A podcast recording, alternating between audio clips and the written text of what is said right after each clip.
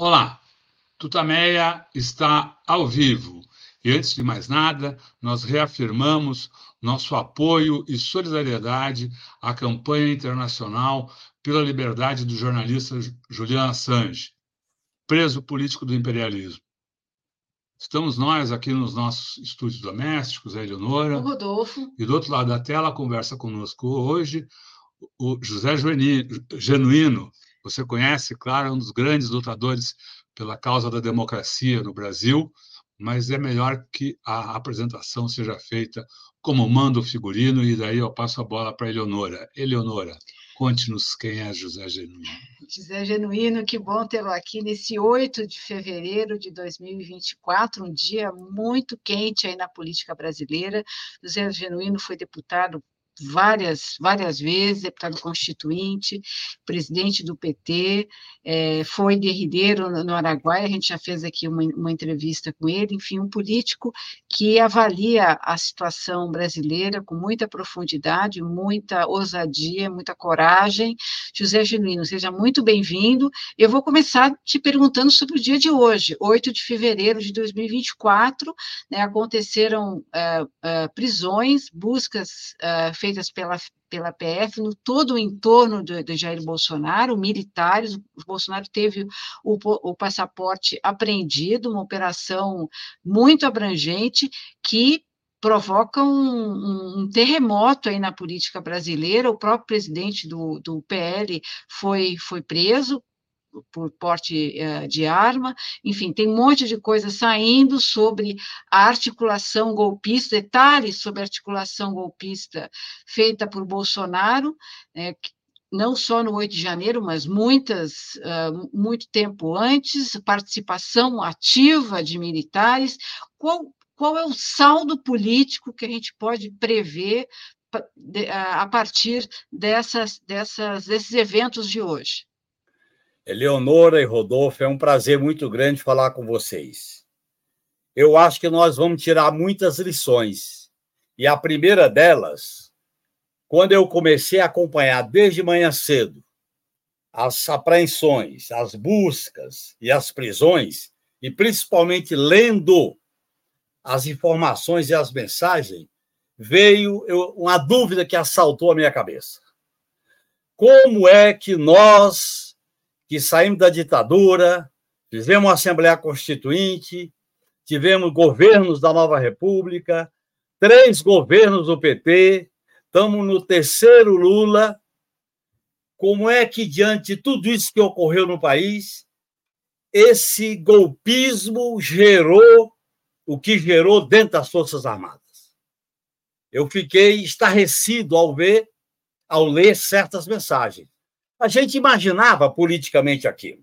O 7 de setembro de 2021, o 7 de setembro de 2022, os, os acampamentos, as declarações do inominável e inelegível, as afirmações feitas ao longo da campanha eleitoral, o que aconteceu no 12 de dezembro, em Brasília, na diplomação do Lula, o que aconteceu com aquele carro na, no aeroporto e o que aconteceu no 8 de janeiro.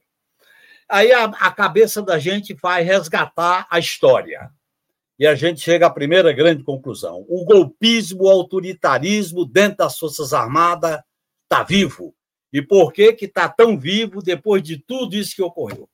Porque nós não realizamos mudanças estruturais no papel das Forças Armadas, na organização militar, na subordinação ao poder civil, no processo de formação de uma doutrina militar, de uma própria política de defesa como política pública. Primeira coisa, isso aí que vem à minha cabeça.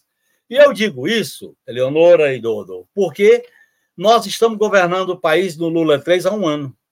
E no meu modo de entender, esses fatos de hoje colocam uma lição.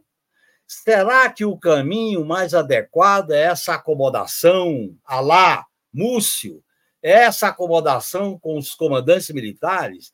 É esse passar a mão na cabeça diante de coisas graves, de quatro estrelas que estavam falando o que falaram, de ações, inclusive de coisas nefastas entre eles.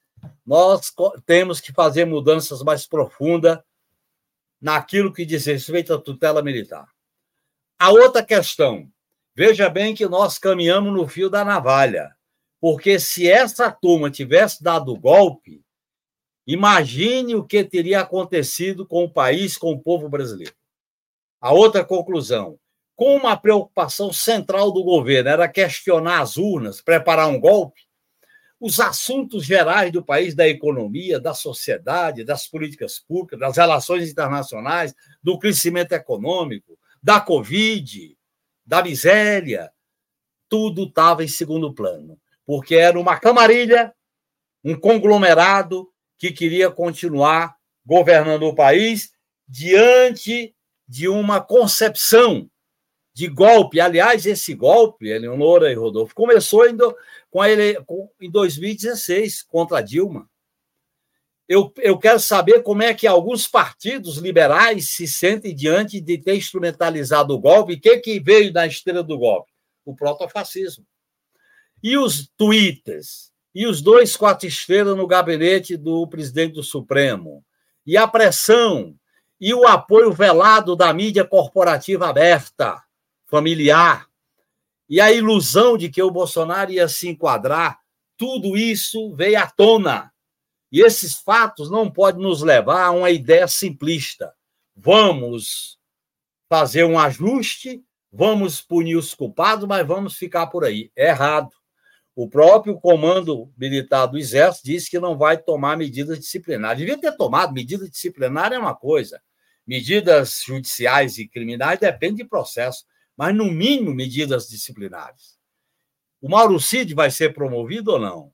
E esses, e esses coronéis vão continuar na ativa esperando? E aquele que ficou no COTER, que todo mundo sabia que ele era um conspirador, ficou até o fim do seu mandato e queria, inclusive, ser indicado para uma missão na ONU. Quer dizer, eu acho que essa maneira da gente lidar com essas questões estratégicas do Estado é uma lição forte. A outra, para terminar esse ponto, veja bem a que ponto a inteligência foi manipulada, a BIM infiltrando gente dentro das campanhas. O país não tem uma inteligência de Estado, o país não tem uma inteligência voltada para as ameaças externas, o país não tem uma inteligência que mereça esse nome. Tem futrica, espionagem de baixo nível, tem é, dossiê, bisbilhotar, ameaça as pessoas. E, veja bem, 30 mil pessoas foram vigiadas e a família protegida, a família do, do inelegível. E os recursos naturais? E, os poten e o potencial que o Brasil tem? Será que isso também não foi espionado, não foi investigado?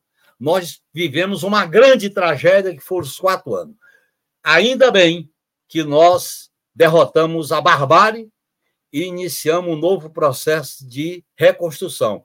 Mas iniciamos.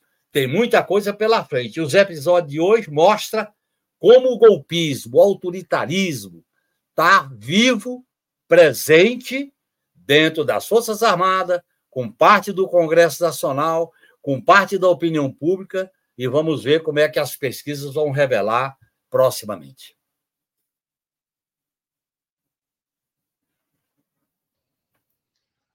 Genildo, a gente já segue, prossegue com as análises, mas eu queria que antes uh, a gente uh, comentasse um pouco dos fatos mesmo uh, ocorridos hoje. Você falou de como ficou indignado, e até em alguns, ao, ao, ver a, a, troca de mensagens, ao, ao ler a, o, o, que o que os golpistas tramavam, as, as, os ardis feitos para para tentar cooptar militares que se recusavam a, a entrar na, no, no, no, golpismo. A, enfim, queria que você relembrasse um pouco esses fatos e contasse para a gente o que mais te impressionou, ou te surpreendeu, ou te revoltou nesse acumulado de coisas que vieram a público ao longo do dia de hoje. Rodolfo, em primeiro lugar, a preparação do golpe foi um processo. Isso as mensagens revelam muito bem. Foi um processo com vários grupos, em torno de seis grupos, atuando na preparação do golpe. A questão tática central era questionar as urnas. E o questionamento das urnas teve dois momentos importantes pelas revelações: o 7 de setembro de 2021 e o 7 de setembro de 2022. E aquela reunião com, do Bolsonaro com os embaixadores foi, vamos dizer assim, o detonador, o detonador tático desse processo que vai se desenvolver. É claro que uma ruptura é, institucional num país com a dimensão do Brasil depende de certos fatores. E olha bem, havia um núcleo duro que, que, que queria a ruptura de qualquer jeito, de qualquer tipo. Porque se estimularam, propagaram, inventaram, manipularam. E aí essa turma foi com tudo. E ao ir com tudo, eles não analisaram as condições históricas mundiais, as condições internas, as condições de apoio da classe dominante, as próprias condições da luta política no Brasil. E olhem bem, eles pregaram uma coisa, a realidade foi mostrando a inviabilidade daquela preparação, e eles foram colocando aquela parcela da população que estava nos acampamentos, e hoje a gente fica consciente, claro, aqueles acampamentos eram um, um centro incubador e mobilizador do, do caos que ia se instalar, naquele clima de caos vinha a questão, o H legal, que é a decretação da GLO. Porque esses golpes que acontecem hoje, Rodolfo e Luciano, são os golpes tradicionais da época dos anos 60. São golpes mais sofisticados. Eles buscam a legitimação, eles buscam uma maneira de fazer por dentro da ordem legal. Eles procuram criar pretextos, como era, e o segredo era a decretação de GLO a partir do caos. E também, veja bem, naquele momento, algumas preocupações que o governo tomou mostraram que era necessário outro tipo de medida. Por exemplo, quando o presidente Lula nomeou os comandantes militares, levando em conta a antiguidade, foi um erro, porque o general Arruda, que estava acomodado no golpe, as revelações mostram isso, entre o comandante do COTÉ e o Mauro Cid, que ia comandar uma brigada de força especial em Goiânia, eu conheço a brigada de Goiânia. É uma brigada especial, de força especial que defende Brasília. Quer dizer, ele foi nomeado por nós. Por isso que também isso mostra que, ao indicar os comandantes das três armas, era necessário que se levasse em conta, primeiro, a obediência à Constituição. Segundo, respeitar a soberania do voto popular. Terceiro, não questionar o comandante supremo que foi eleito pelo povo. Certamente a gente teria corrido menos risco. E olhem bem, o comandante militar do Planalto continua na ativa. Ele vai ser promovido ou não vai? Porque essa rede que a, a, os fatos de hoje estão mostrando, essa rede, ela, no caso das Forças Armadas, Rodolfo, ela é horizontalizada.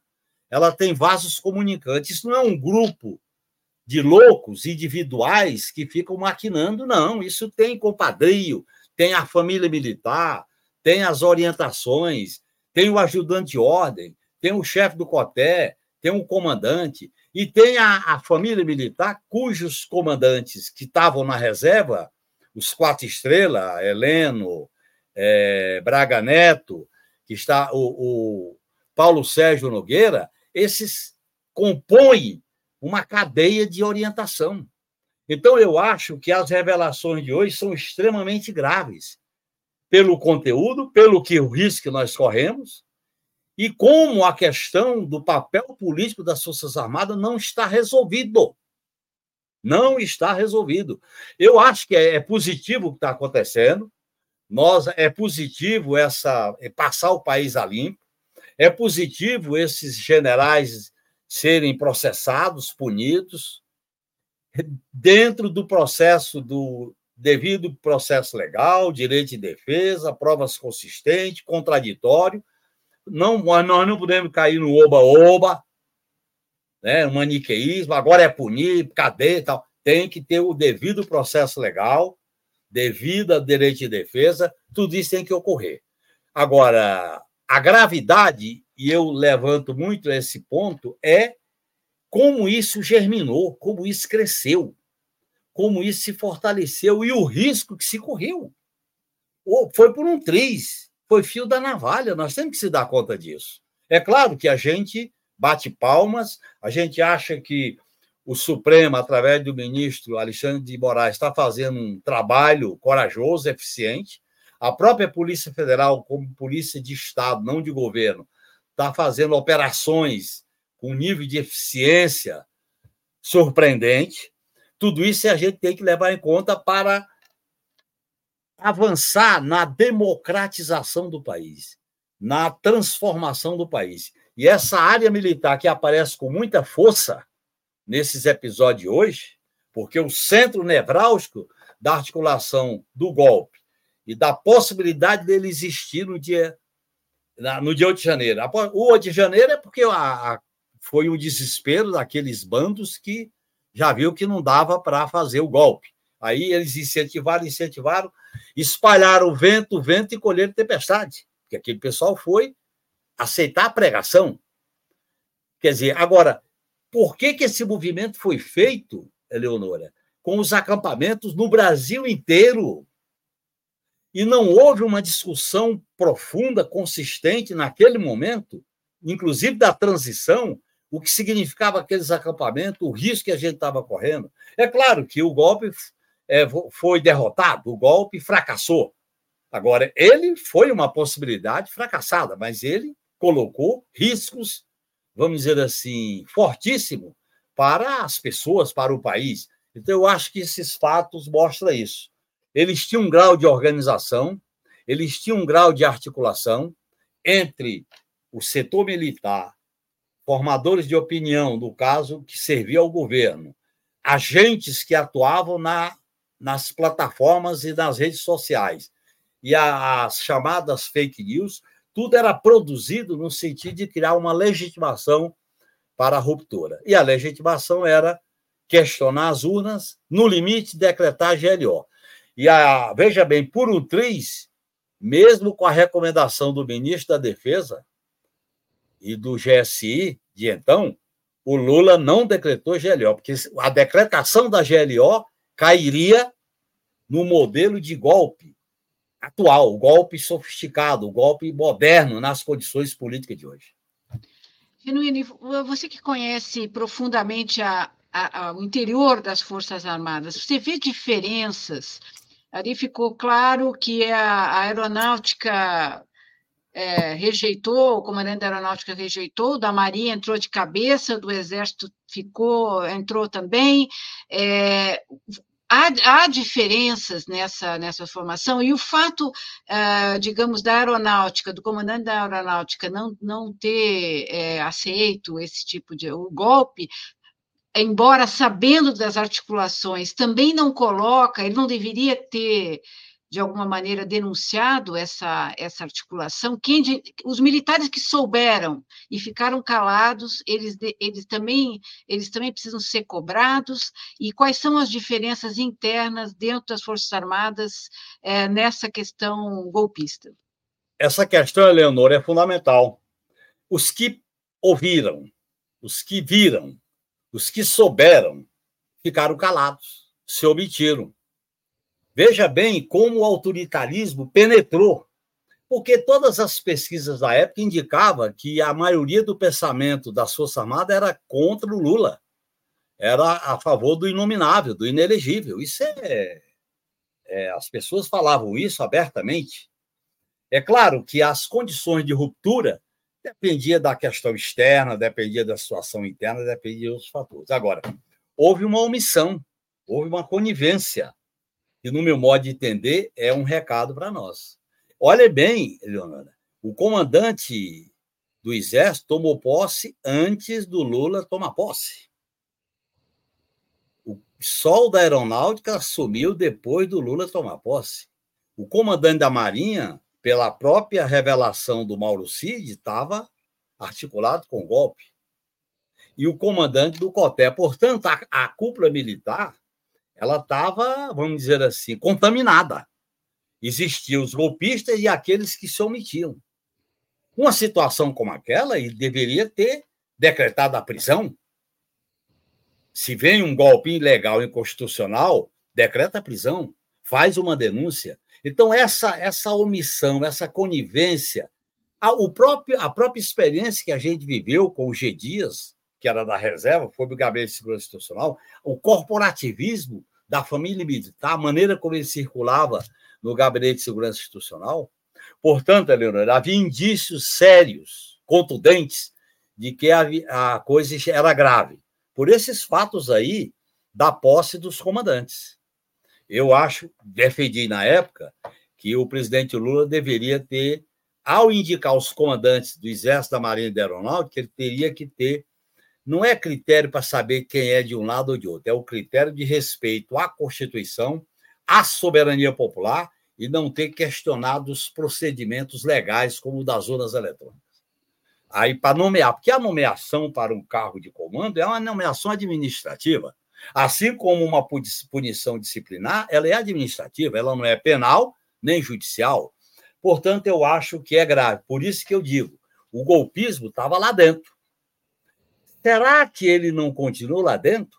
Por que, que o vice-presidente da República, o ex-vice-presidente da República, senador da República, faz um pronunciamento propondo um levante militar contra as prisões? O, senador Mourão falou isso hoje. Quer dizer, nós estamos diante de fatos graves. Eu, eu, eu não quero ficar só na comemoração ou ficar só batendo palma. Eu quero discutir essas lições que são duras. Por isso que eu iniciei o nosso diálogo falando o que me assaltou a cabeça, a sensação quando eu comecei a ver certas coisas divulgadas pela imprensa. Então, eu entendo que esse processo é extremamente delicado e mostra, para terminar essa parte, que as reformas estruturais têm que ser mais profundas. Nós não podemos nos contentar simplesmente com a apuração, a possível punição e tá ponto final. Não. Porque esses aí já estavam fora da carreira, esses aí já estavam comprometidos com o inelegível. Agora, qual é o, o, a contaminação? Como é que esse bolsonarismo penetrou? Como é que eh, como é que as Forças Armadas foram capturadas, os, os serviços de inteligência como a ABIN.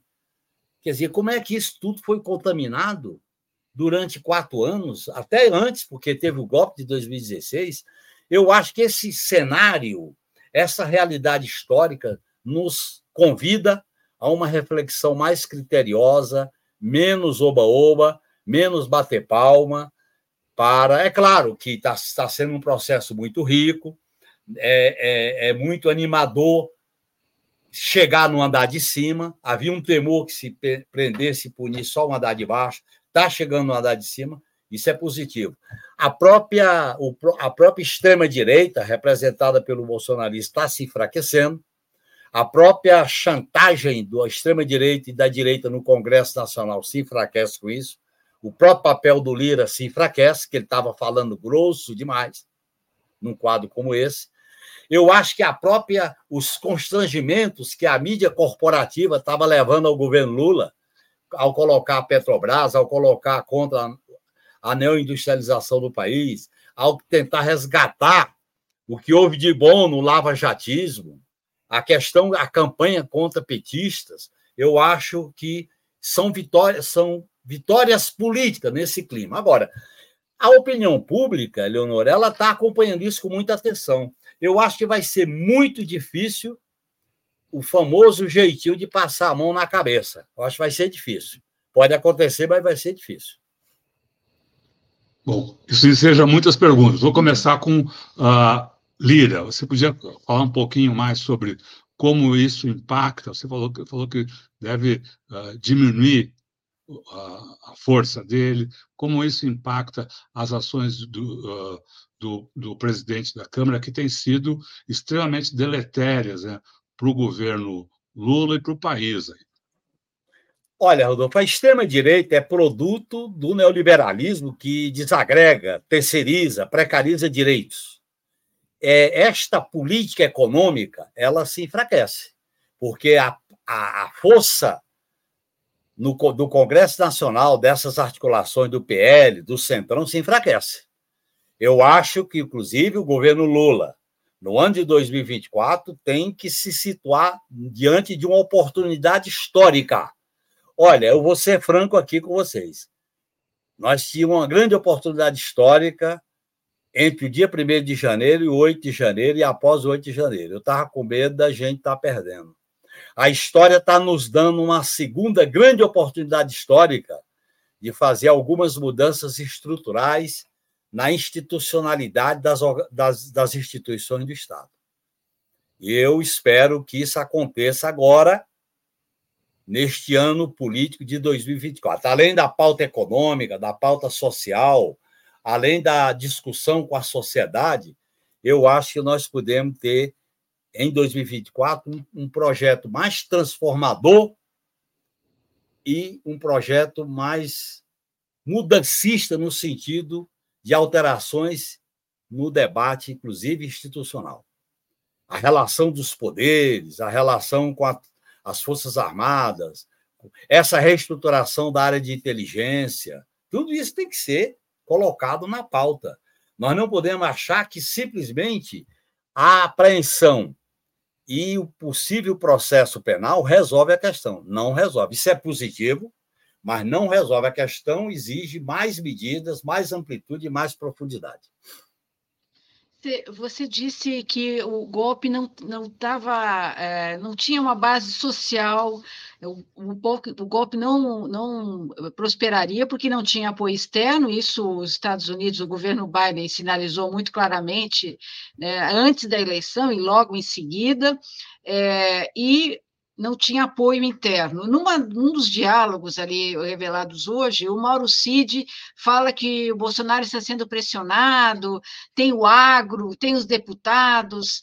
É, isso, de alguma forma, revela ah, esses, essas, esses pedaços, digamos, de apoio ao, ao golpismo que agiram e que ah, de alguma forma estão aí, e o que, que, que, se pode pensar sobre essa extrema-direita fascista que está tá aí, né? Eleonora, eles não tinham apoio interno no sentido de unanimidade, agora eles tinham força interna. Aí eu diria que a população estava dividida. A população que comemorou a ascensão do Lula no dia primeiro e gritou sem anistia era uma coisa. Agora, uma parte do agronegócio, uma parte da classe média moralista, uma parte dos desesperados apoiavam eles. Agora, a opinião pública estava, no mínimo, dividida, e a maioria que elegeu Lula estava querendo iniciar um processo de reconstrução. A classe dominante também se dividiu. Eu acho que o agronegócio estava a fim de uma ruptura, parte do agronegócio. Eu acho que o sistema financeiro neoliberal estava achando que era um risco muito grande. A burguesia estava dividida. E não se faz uma ruptura com esse grau de dissenso. E nas Forças Armadas havia um risco, o medo do risco, porque tinha a experiência da Venezuela no início do século, mas tinha também a experiência da Bolívia. Como é que se sustenta? Mesmo considerando, e teve várias de declarações, que a maioria dos oficiais, dos generais, era contra a eleição do Lula. Isso, inclusive, o atual comandante do Exército. Vamos deixar isso claro. Então, é, no meu modo de entender, é, é, as condições de ruptura eram, vamos dizer assim, difícil para eles apostarem numa ruptura. E, no meu modo de entender, houve um temor. Nesse temor, não é? Agora, quando se diz houve uma divisão nas Forças Armadas, não é que uma, era uma divisão entre uma ala democrática e uma ala golpista, não é isso. Eu acho que era de risco, de temor, porque dentro das projeções e as revelações mostram isso, havia setores que temiam uma ruptura por causa dos riscos. E eu acho que o fato do Lula ter feito aquela política de aliança também neutralizou em parte. Agora, isso do ponto de vista pontual, mas do ponto de vista da necessidade de mudanças, Leonardo, porque olha bem, o que que essa questão está colocada? Se os progressistas que ascendem ao governo não atendem às reivindicações dos de baixo, os de baixo se decepcionam e aí vem, no desespero e no caos, as alternativas protofascistas. Vide o que aconteceu com a Argentina com a eleição do Milei. Portanto, esse recado é duro para nós. Nós temos um grande desafio pela frente, que é fazer as transformações, melhorar a vida do povo, garantir o crescimento econômico, o emprego, a renda, as políticas sociais. Quer dizer, a gente ter uma disputa política para enfrentar esse maniqueísmo da guerra, do preconceito, da arma, da violência. Nós temos que fazer uma disputa mais sofisticada para que haja uma contra-hegemonia a hegemonia do mercado, da tirania fiscal, da eficiência do sistema financeiro, a hegemonia do imperialismo americano, que está passando também por uma crise profunda, e aí veja a eleição que vai acontecer, são dilemas que a gente vai enfrentar. Então, eu diria que essas revelações de hoje mostram o tamanho dos dilemas que um governo de esquerda progressista tem pela frente. O companheiro Lula, como comandante, está diante de caminhar no fio da navalha para realizar as transformações necessárias. O país está diante de alguns indicadores positivos, mas nós temos que não sossegar, nós temos que não nos acomodar, nós temos que estar sempre atento e vigilante. Mas o governo Lula está no caminho das transformações ou ele está, uh, principalmente, resgatando o que foi destruído por Bolsonaro. Lula sempre, uh, nos seus discursos de campanha, e mesmo depois uh, de ter tomado posse, dizia que ele não vinha para esse, esse governo para fazer o mesmo. Ele queria fazer mais do que já fez. Ele está fazendo mais do que fez? Você tá acha na hora que dele pelo fazer... menos está no caminho disso? Está na hora dele fazer mais do que fez. Eu acho que o processo de 2003, 2023 foi um processo de a casa em ordem, os programas mais importantes, o grau de destruição que foi feito. Eu acho que o país respirou. Se a gente olha para trás, foi foram avanços significativos. Agora, se a gente olha para frente, tem que fazer muito mais muito mais principalmente no crescimento, no emprego, no financiamento das políticas públicas, no debate sobre a, eu acho que é muito importante, sobre a neoindustrialização do país, enfrentar essa pauta que a grande mídia, que é o partido da ordem neoliberal, coloca em relação à Petrobras, em relação à nova política industrial, em relação às medidas que o governo tem sinalizado, eu acho que o governo tem que colocar na pauta a seguinte questão: para que a gente possa fazer transformações e não apenas reconstrução, é necessário a gente polarizar e enfrentar. Quando eu falo polarizar e enfrentar, eu não nego a negociação, mas uma, a melhor coisa para a gente negociar é polarizar, é enfrentar, porque se a gente não polariza e não enfrenta, a gente vai negociar rebaixado. Eu acho que as bancadas de esquerda no parlamento, eu acho que a articulação política tem que ser mais ofensiva, mais clara, e tem um problema que nós temos que enfrentar hoje. Eu acho que o diálogo com a sociedade, o diálogo com os movimentos, o diálogo com forças sociais que não estão representadas na institucionalidade que foi profundamente afetada pelo golpe de 2016, eu acho que o governo tem que ficar atento a isso. O Lula é um grande comunicador, o Lula é uma força que ele sabe como se dialogar, ele está fazendo isso com aqui em São Paulo, Rio de Janeiro, Minas. Eu acho que o governo como um todo, principalmente o polo à esquerda, tem que sair um pouco dos palácios e ir para as ruas para movimentação, porque a encruzilhada é difícil e nós vamos enfrentar grandes problemas. Por exemplo, como é que nós vamos enfrentar a questão da crise do setor elétrico? Se não mexe nos critérios de privatização da Eletrobras? Como é que nós vamos sair do ajuste fiscal que continua pela ótica fiscalista? Nós temos que sair dessa ótica fiscalista. Porque a limitação para investimentos públicos, nós temos que sair dela. Olha o debate aí sobre é, é, é, o tal superávit zero, o déficit zero para 2024.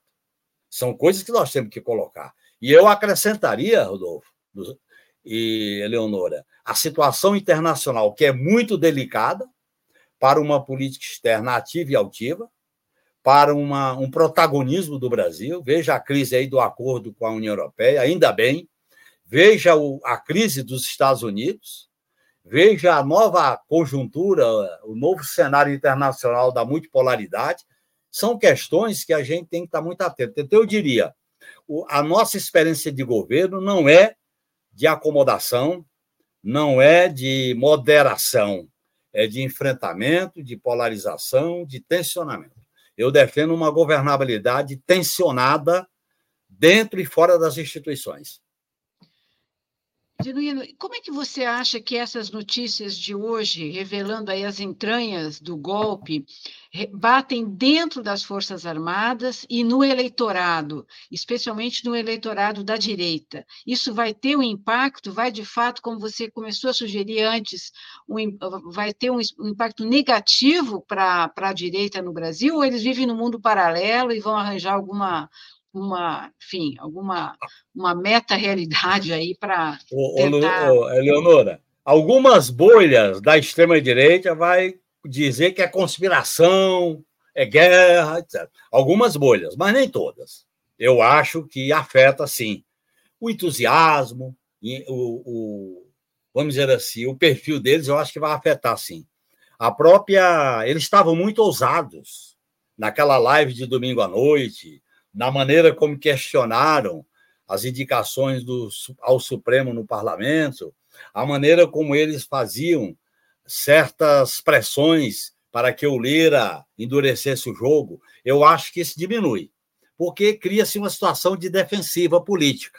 Eles têm que explicar. Agora, vai ter bolhas inatingíveis, porque essa, essa, essa extrema-direita cria um negacionismo, uma alienação, um nível de manipulação que eles acham que tudo isso é uma é fruto de combate ao inominável, ao inelegível, e vão ficar nisso aí.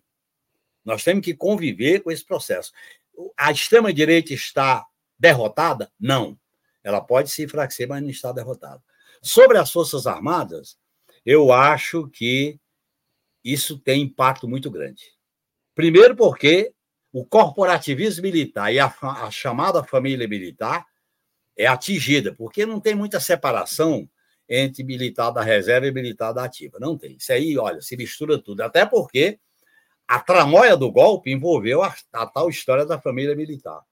Eu cheguei a ter acesso a, uma, a um documento revelado pela Denise Assis, grande jornalista, que ela dizia que o Gabinete de Segurança Institucional levantava, não mexia, para o novo governo não mexer no 142, não atingir a família militar e não acabar com o gabinete de segurança institucional. Então, eu acho que tem sim. E aí, e me preocupa porque se houver uma espécie de acomodação, uma espécie de elogio, uma espécie de dizer que ainda bem os legalistas impediram o golpe, eu acho que não é o caminho mais adequado. Eu acho que tem que haver mudanças estruturais e, e colocar uma questão que você colocou aí na pergunta. Como é que essas questões tão, tão graves, tão reveladoras, eram feitas em reuniões, em discussões, e nenhum chefe militar resolveu falar, resolveu denunciar, resolveu decretar a prisão. Você se lembra, Nando, que na época do golpe teve um, um major da aeronáutica que denunciou aquela tentativa de explodir o Rio de Janeiro, os terminais de, de gás, de gasolina, né? O, ma, Sérgio o Macaco. Macaco Sérgio Macaco. Sérgio Macaco. Exatamente, ele denunciou. Exatamente, quer dizer, a, eu acho que nós temos que ter no tratamento da tutela militar, na questão das Forças Armadas, eu acho que nós temos que ser mais atento vamos dizer assim, mais certeiro e não tá essa questão não está resolvida. Aí vai ficar aquele revanchismo lá dentro, dizendo que é contra eles, é o Supremo contra eles, é porque o governo é de esquerda. Eleonora, lembre-se, qual era o discurso para a caserna quando teve a democratização de 79 a 85? O Purão se, reca... se retraiu e ficou alimentando o discurso maniqueísta, o discurso dos órgãos de informação, as centelhas da ativista, e aquilo foi gerando, gerando, gerando a chegar no Olavo de Carvalho, a chegar na leitura do Coronel Coutinho, a chegar no que chegou em 2016, qual era o discurso? Contra a guerra cultural, contra o marxismo cultural, o Brasil está servindo do politicamente correto, é revanchismo. Até o Fernando Henrique Cardoso era revanchista por causa da comissão de morte desaparecida, por causa da comissão de anistia. A questão, por exemplo, da, da, comissão, da Comissão Nacional da Verdade, né? que foi o bode na sala. Portanto, eu acho que a gente tem que ficar mais atento a esse problema. Se a gente achar que simplesmente resolveu, vamos comemorar, como alguns dizem, eu tenho o direito a, a tomar um chopp, olha, eu digo para vocês, o buraco é mais embaixo. Por que, por que, que tudo isso foi revelado? Será que o que está acontecendo na Argentina, será que isso apareceria nas Forças Armadas Argentinas, nas Forças Armadas Chilenas, nas Forças Armadas Uruguaias? Será?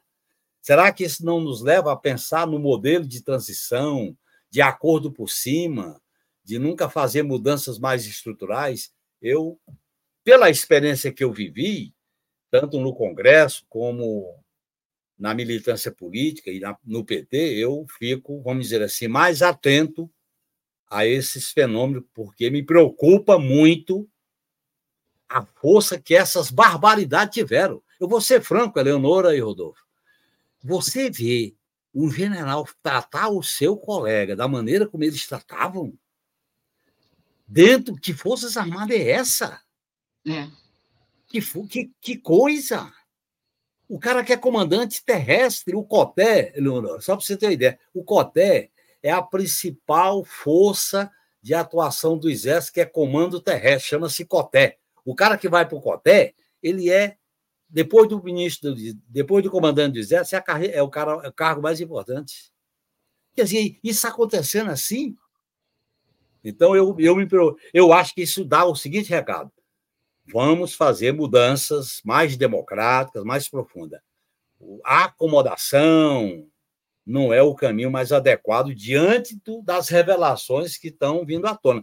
Porque essas revelações, a gente já imaginava politicamente, não as revelações, que havia uma trama golpista, que o, o, o 8 de janeiro não nasceu por acaso, que os acampamentos não eram normais, que o discurso contra a Azul não era... Tudo isso a gente avaliava. Agora, quando a verdade é revelada, né? É, aparece os a luz detalhes todos, né? Exatamente. É. É, pois é, uma, uma questão aí sobre o, o, o, reflexo dessa, dessa situação de agora no Congresso. Você já nos disse que o, o Lira claro, fica, fica mais enfraquecido. Mas tem a própria prisão do presidente do PL e as revelações de que o partido uh, foi uh, sediou reuniões, tem material golpista na, na, na sede do, do, partido que leva hoje o, o senador Humberto Costa a pedir à PGR uma, uma investigação para eventualmente a cassação do registro do PL por seu envolvimento é, na trama golpista. O que, que, você acha que pode resultar disso e qual vai ser o impacto é, disso no Congresso, considerando a força do PL centrão é, no parlamento? Olha, Leonor, eu já tinha analisado antes dos episódios de hoje que o Lira estava tava gritando uma força que, na verdade, ele não tinha. Porque todo presidente da Câmara, no último ano, antes da sua sucessão, que antecede a eleição geral, ele, ele não é tão forte como, como expectativa de poder como foi no início. Nós vivemos isso, inclusive, na própria carne, quando o PT perdeu a presidência da Câmara, porque houve uma divisão interna. Então, eu acho que ele já estava enfraquecido, porque tem três nomes fortes para sucedê-lo.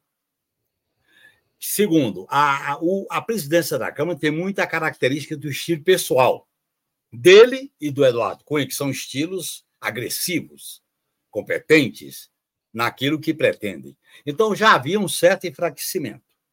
Por outro lado, ele estava sendo muito usado, e eu disse isso, por setores da grande mídia que incensava, incensava ele para poder enfraquecer o governo.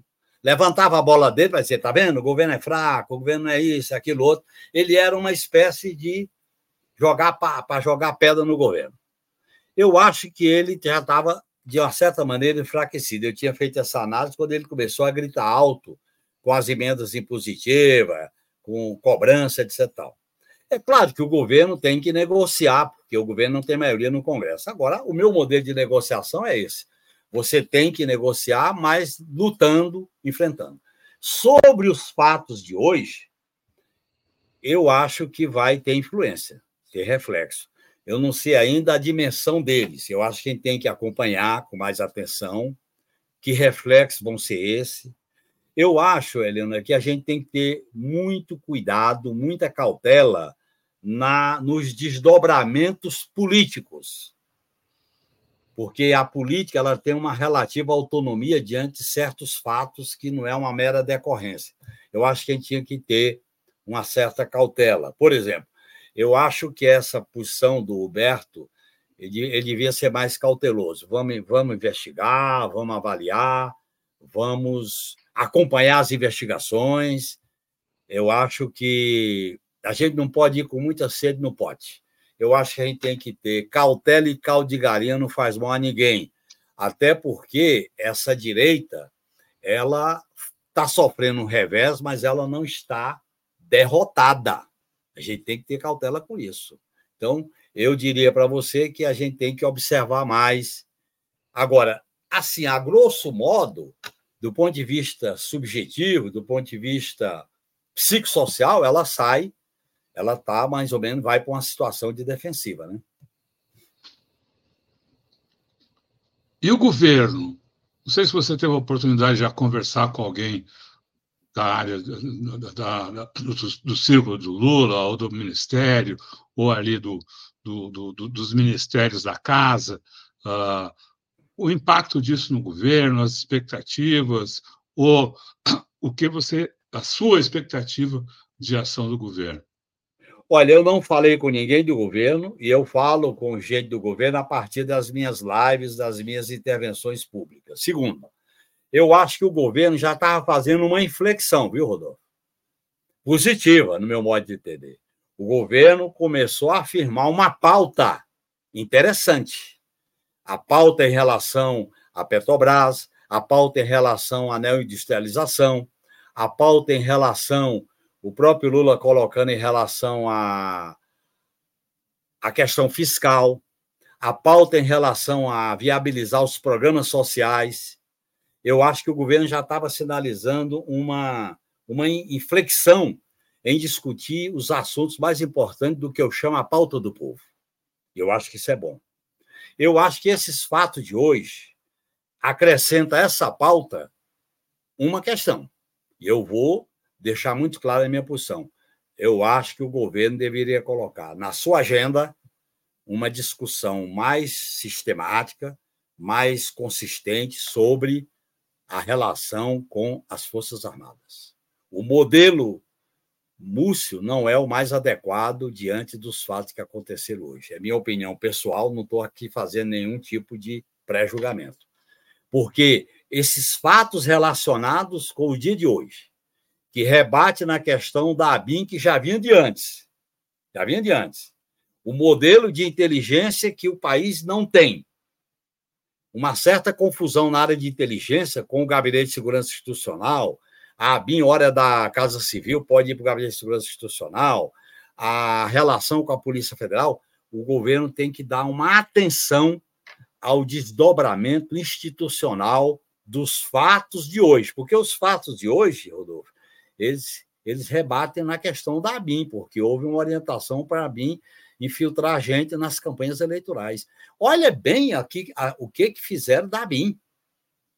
E é bom deixar claro, a ABIN integra o Sistema Brasileiro de Inteligência. Junto com a ABIN está as três armas, COAF, P2, Polícia Federal. Isso tudo dentro de um sistema é um problema que tem que ser melhor analisado, tem que ser melhor discutido. Porque por outro lado, nessas entranhas do Estado, das organizações estatais, é, a raiva, o ressentimento, é, isso prospera na, clandestinidade dos labirintos do Estado brasileiro. Portanto, nós não temos o direito de ser ingênuo, de não ficar com o olho aberto e com a orelha em pé. Genuíno, você falou há pouco, lembrando da política externa altiva e, e, ativa e altiva, né? e sempre isso vem, isso vem à mente o, o, a, o papel subordinado que as Forças Armadas parecem desenvolver subordinado aos Estados Unidos. Agora, recentemente, saiu a notícia de que há militares uh, da Marinha, comandantes da Marinha Brasileira, na região uh, de conflito no Mar Vermelho, uh, faz, trabalhando subordinados ao, ao, a comandantes norte-americanos naquela região que está conflagrada por conta da, da, da, do massacre em Gaza, da reação dos UTIs e do, do ataque ataque que está sendo feito a, a, a, aos navios que trafegam ali carregando armamentos para e, e suprimentos para Israel. Quer dizer, o Brasil, de alguma maneira, ainda que de forma indireta, está se envolvendo nesse conflito é, que é, na verdade, um massacre de Israel ah, contra os palestinos que o governo não deveria interromper esse tipo de é, é, ação conjunta com os Estados Unidos e aproveito, né, juntando militares e é, palestinos, para te perguntar sobre os ataques que você sofreu nessa defesa que você fez do povo palestino. Olha, Leonor, eu gostaria de, em primeiro lugar, né, a defender a posição do governo brasileiro e apoiar a África do Sul. Segundo, a posição do governo brasileiro em ter uma atuação autônoma no Conselho de Segurança da ONU e na Assembleia Geral da ONU. E eu acho que o governo brasileiro também agiu positivamente quando é, rompeu os sacodos militares do governo anterior com o governo de Israel. Agora, eu acho que uma política externa ativa e altiva ela tem que ter uma política de defesa afirmativa uma política de defesa para que o Brasil possa se inserir no mundo multilateral com maior autonomia, com maior independência, e ele fazer a, a, a interconexão a partir dos seus interesses. Tudo indica que a, a ordem imperialista, comandada pelos Estados Unidos, com apoio da União Europeia e do governo de Israel, é patrocinar ali naquela região uma política genocida. E no meu modo de entender, a gente tinha que ser bastante contundente em relação a isso. Por quê? Primeiro, porque o que está em jogo ali é, uma, é um centro hegemônico de como entender a guerra. Por exemplo, a guerra, quando a, a grande imprensa divulga, porque é um centro hegemônico no mundo inteiro, é a guerra de Israel contra o Hamas, né? contra o povo palestino. Segundo, quando pega a questão de qualificar como terrorismo, é para legitimar qualquer tipo de violência.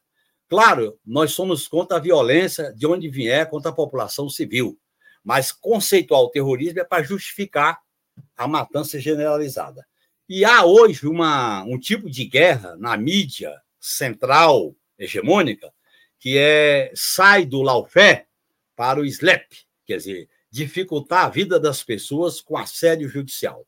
Veja bem, eu estava defendendo e eu estava dialogando, achando como muito interessante, um movimento global, internacional, de boicote aos interesses de Israel, de empresas que ajudam o governo nas operações militares. Um movimento que cresceu muito na época da África do Sul. E veja bem, ao falar desse movimento com simpatia, eu usei uma expressão que eu considero inadequada, que foi empresas de judeus. Eles pegaram essa expressão, isolaram do conjunto do pensamento e fizeram uma guerra na internet e entra com processo. E mesmo eu afirmando que eram empresas vinculadas à guerra, empresas vinculadas à área militar e de segurança, e que e eu condenando qualquer tipo de preconceito e racismo, respeitando a história do povo judeu e dizendo que o boicote, tem até um manifesto nacional da, da academia defendendo o boicote. O boicote é pacífico, é acadêmico, é de bens produzidos em Israel, é o boicote em relação a programações esportivas, a eventos esportivos, uma experiência que o mundo vive. Aliás, quando tem esses boicotes contra Cuba, contra a Venezuela, contra a Rússia, não é isso que eles estão discutindo. Então, aí eles pegam, eles editam, é o que se chama slap, quer dizer, é, editam uma manipulação, pega uma frase solta, tira do contexto, e aí cria uma espécie de confusão jurídica para infernizar a vida da pessoa. É isso que está acontecendo.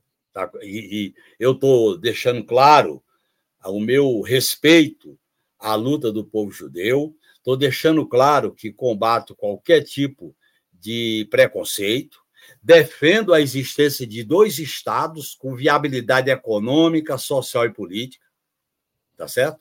E que, no, momento atual, nós temos que somar um movimento de opinião pública mundial pela pela paz, cessa-fogo, entrega dos, dos reféns e dos prisioneiros e iniciar a negociação para a retirada das tropas israelenses da faixa de Gaza da Cisjordânia e iniciar o processo de defesa de dois estados. Isso não tem nada a ver com o que algumas entidades tentam, que defendem o governo de Israel, tentam fazer uma guerra, aí sim, com preconceito, com manipulação contra mim e outras pessoas. Eu queria deixar isso muito claro, que é, é disso que se trata. E se você vê, se você lê a minha a minha primeira intervenção no DCM, que foi sobre este movimento de abaixo-assinado, de boicote, de sanção, exatamente eu digo isso. É, um, é algo interessante para a gente ver como pressionar, porque é um movimento pacífico. Agora, é um tipo de pressão, Leonor, eu aproveito para deixar claro, ele tem na academia, com aquela reitora de Harvard, tem com relação ao Roger Walter, que a, a produtora cortou o contrato com ele. Quando ele passou em Montevidéu e lá em Buenos Aires, não pôde se hospedar onde ele queria. Esta maneira de pressionar, através de formas econômicas e políticas e culturais, para, primeiro, intimidar, para, segundo, criar um defensismo e criar o medo do medo. É o que eu chamo o medo do medo. Agora, diante do que está acontecendo, e eu termino dizendo isso, são milhares de pessoas sem abrigo, assassinadas, feridas, famintas, desaparecidas, passando fome, sem abrigo e vagando pelo maior campo de concentração em céu aberto, simplesmente esperando a próxima bomba que cairá. Diante disso, nós da esquerda, nós socialistas, temos que ser solidários por uma questão de princípio. Bom, e falando exatamente disso, uh, a gente uh, cobriu várias manifestações aqui em São Paulo e o, o que se destaca pela ausência é exata, são exatamente uh, delegações uh, formais, oficiais de partidos de esquerda. Em algumas das manifestações, a gente nem ao menos viu parlamentares que costumeiramente participam de manifestações em defesa dos interesses populares. em várias entrevistas que fizemos aqui, notadamente uma com o Paulo Sérgio Pinheiro, houve até essa cobrança, uh, não só em relação aos partidos, mas onde estão os movimentos populares, onde estão os movimentos de defesa de direitos humanos, onde estão os movimentos das mulheres, os movimentos dos negros nessa questão da Palestina. A esquerda está uh, atuando uh, de acordo com a, a, a, grandiosidade, com a enormidade e com a importância política do que ocorre hoje em Gaza? Não está, Rodolfo. Eu quero ser franco e concordando com a sua opinião. Eu acho que, tanto nas questões nacionais como nas questões internacionais, a moderação, a acomodação, o defensismo, o medo, a qualquer tipo de constrangimento, leva a esquerda, na sua. Não estou generalizando, mas leva setores de esquerda, de centro-esquerda, a um tipo de passividade, a um tipo de baixar a cabeça, que não é a história da esquerda ao longo desse século da história da humanidade. Eu procuro me colocar como militante do PT, como militante socialista nessas batalhas, porque tem muita coisa em jogo. O futuro da humanidade está em risco, Rodolfo Lucena. A transição energética, a transição ecológica, a transição alimentar, o risco de epidemia. O mundo está passando por uma transição em que o futuro da humanidade começa a preocupar as pessoas. E uma esquerda que não apresenta uma alternativa de emancipação, de futuro, de utopia, de sonho, ela cai num pragmatismo e numa mediocridade. Portanto, eu não estou nominando ninguém, nenhum partido, mas tem essa minha opinião fruto da experiência que eu aprendi. E eu aprendi muita experiência, inclusive quando eu tive que fazer algumas autocríticas da minha experiência política, né? Como eu também faço resgate de certas movimentações das quais eu participo e participei. Genuíno, a gente está tá quase aí no, no, na hora combinada aí com você. Eu queria te perguntar sobre como esse dia 8 de fevereiro, a gente começou falando né, sobre a, a toda a operação da, da, Polícia Federal, as prisões, como isso deve entrar e vai entrar na história esse dia? Vai ser o início do fim do bolsonarismo ou não? Qual é o significado é, desse dia de hoje? O significado, Luciana, é o seguinte: primeiro de janeiro, a esperança subiu a rampa com aquela riqueza. 8 de janeiro, o outro lado era a tragédia. E como se diz, a tragédia não se repete, será uma farsa, né? E nós derrotamos a tragédia. Agora, assim como nós tivemos um golpe prolongado, que ele começa em 2016, passa por 2018, passa pela prisão do Lula, passa por vários episódios, nós estamos também tendo, e eu espero que a gente tenha, uma transição, uma mudança também mais longa, menos comemorativa, menos a ideia de que a democracia é inabalável. Não é bem inabalável assim diante de tudo que está ocorrendo. Portanto, esses episódios de 8 de janeiro nos dá um recado. Olha, democratas, socialistas, forças populares, não virem a página. As tarefas são profundas, grandiosas, para que a gente não viva novas tragédias, novos tormentos, grandes retrocessos, como aconteceu. Os riscos. Quem viveu o que viveu a Constituinte e viu o golpe de 2016, quem viveu o que viveu, como eu, vê esse cara virar presidente da República. Eu que trabalhei dentro das Forças Armadas, ver esses, esses oficiais falando aquilo. Olha, a luta política tem que resolver esses problemas. A crise da política, a solução é a política. E eu sou um otimista, sem cargo e não quero, sem representação e não quero. Eu quero ser um militante com a minha cara, com o meu pensamento, com a minha experiência de vida, para que a gente consiga ter um Brasil otimista. Então, o Brasil que eu espero é o Brasil feminista, é um Brasil que respeite a população negra, a população LGBTQIA, um Brasil de direitos para a classe trabalhadora, um Brasil soberano, um Brasil de direitos e liberdade, já que ele está falando em, em direito e liberdade, um Brasil que brinque o carnaval permanentemente, um Brasil que possa conquistar alegria, né, Eleonora e Rodolfo? Que a gente saia do medo, de olhar o outro com o pé atrás, de estar tá andando com medo. Nós não podemos viver com medo do medo. Eu acho que a gente tem que se libertar, que as 100 flores desabrochem e a gente possa conquistar o direito à felicidade.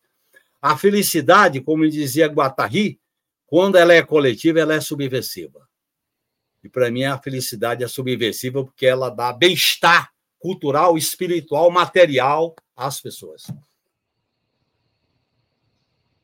Também quero esse Brasil, o pessoal está dizendo aqui na, no, nos, nos, comentários. Genuíno, eu inspirado em vocês, pô. Eu tenho um respeito muito grande por vocês, pelo trabalho de vocês, e vocês estimulam a gente, pô. É. Genuíno, a gente quer agradecer muito a sua participação aqui no Tutameia, trazendo essas informações, as reflexões, num dia tão com fatos tão significativos aí para a democracia brasileira.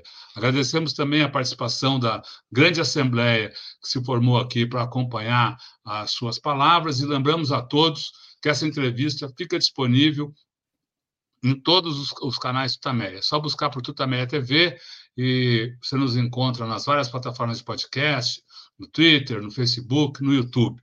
No YouTube, não deixe de se inscrever no nosso canal, clicar na sinetinha para receber aviso de novos vídeos. A inscrição no canal também é uma forma de levar mais longe as palavras, as reflexões dos nossos entrevistados. Então, essa é, é, é, a importância da, da sua participação, da participação do público na divulgação do canal Tutameia, que também tem no site, o site Tutameia, o endereço é tutameia.jor.br. E agora, então, antes das despedidas, do boa noite, do tchauzinho, a gente devolve a palavra para o Genuíno para que dessa vez, sem perguntas, ele faça sua mensagem, seu balanço aqui uh, para esse povo que está com a gente agora e que segue conosco pela internet afora. Genuíno, muito obrigado. A palavra é sua. Primeiro, eu agradeço de coração. Segundo, eu fui estimulado a me manifestar de maneira espontânea, não inteiramente esquematizada com vocês, pessoas que eu tenho um respeito muito grande. E também agradecer os que nos acompanharam e dizer que eu sou um otimista renitente. Diante de tantos problemas que a gente enfrenta, nós temos que ter um otimismo militante para construir as melhores possibilidades. Nós que vivemos os anos 60, que vivemos os anos 70, a democratização, a constituinte, o nascimento do PT, nós não temos o direito de ser pessimista. Um grande abraço, muito obrigado, Eleonora e Rodolfo. Muito obrigada, Genuíno. Muito obrigado. Grande abraço. Boa noite, Genuíno. Tchau, pessoal. Boa noite. Tchau.